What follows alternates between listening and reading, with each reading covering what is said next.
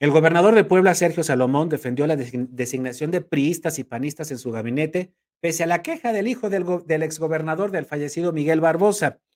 La llegada de Isabel, Merlo a la Secretaría de Educación, Omar, de Omar Álvarez a Movilidad y Transporte, de Mario Alberto Cruz al Comité para la Construcción de Espacios Educativos y Melba Navarro a la Secretaría de Igualdad Sustantiva, fue interpretada por la prensa poblana como una limpieza política del equipo de trabajo el gobernador sustituto heredó de la administración de Miguel Barbosa.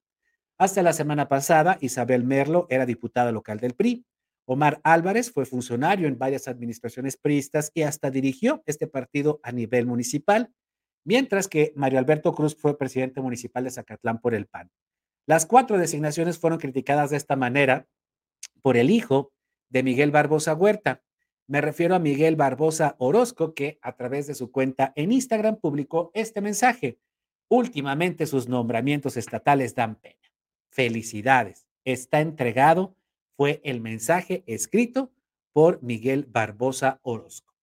Se supone que esta última frase está entregado, parece referirse a la entrega del gobierno del estado a los partidos opositores a Morena. Incluso otros personajes de este instituto político pues también se han quejado de estas designaciones. Este lunes, en conferencia de prensa, el gobernador Sergio Salomón Céspedes afirmó que estos nuevos integrantes de su gabinete garantizan que Puebla evite más sobresaltos políticos y económicos, y económicos, como nos ha ocurrido desde la muerte de Marta Erika y después de Miguel Barbosa. Sobre las opiniones del hijo del fallecido morenista, prefirió evitar su opinión. ¿Qué pasa? Una entidad con tantos vaivenes políticos pone en peligro su estabilidad, su crecimiento y las condiciones de gobernabilidad que se requieren para que el Estado salga adelante. Es cierto que algunos de los perfiles que, nombré el pasado viernes cuentan con una, militancia distinta a la mía.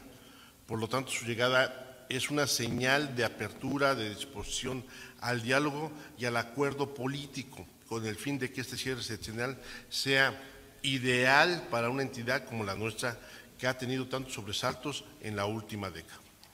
Yo le pediría de forma respetuosa a la opinión pública que ponderara esto. ¿Vale más un gobierno que se cierre a perfiles únicos o un gobierno que se abra a la diversidad de pensamientos sin perder su esencia? ¿Qué opina del mensaje que emitió en redes sociales el hijo del exgobernador Miguel Barbosa sobre este tema? Literalmente dijo que los nombramientos estatales le daban penas y dijo felicidades, está entregado. Yo respeto el derecho a la libre manifestación de Miguel. Estoy cierto de que su punto de vista parte de un lugar adecuado, es decir, que el origen de sus declaraciones tiene el fin de buscar que le vaya bien a Puebla, ¿sí? que le vaya muy bien a Puebla. y entiendo eso perfectamente bien. Yo respeto mucho a la memoria de Miguel Barbosa Huerta y a su familia y por eso es que no haré declaraciones al respecto.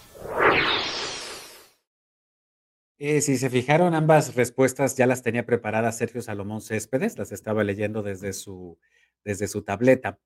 No me consta que las preguntas elaboradas por mis compañeros de la prensa también han estado preparadas, lo cual no me consta, pero las respuestas por lo menos ya las tenía previstas Sergio Salomón. Y es que tal parece, yo creo que a este gobierno lo que menos le, le, resulta, vaya, lo que menos le conviene es mantener la figura de Miguel Barbosa Huerta durante el tiempo, sostenerla y decir que es un gobierno inspirado en su legado.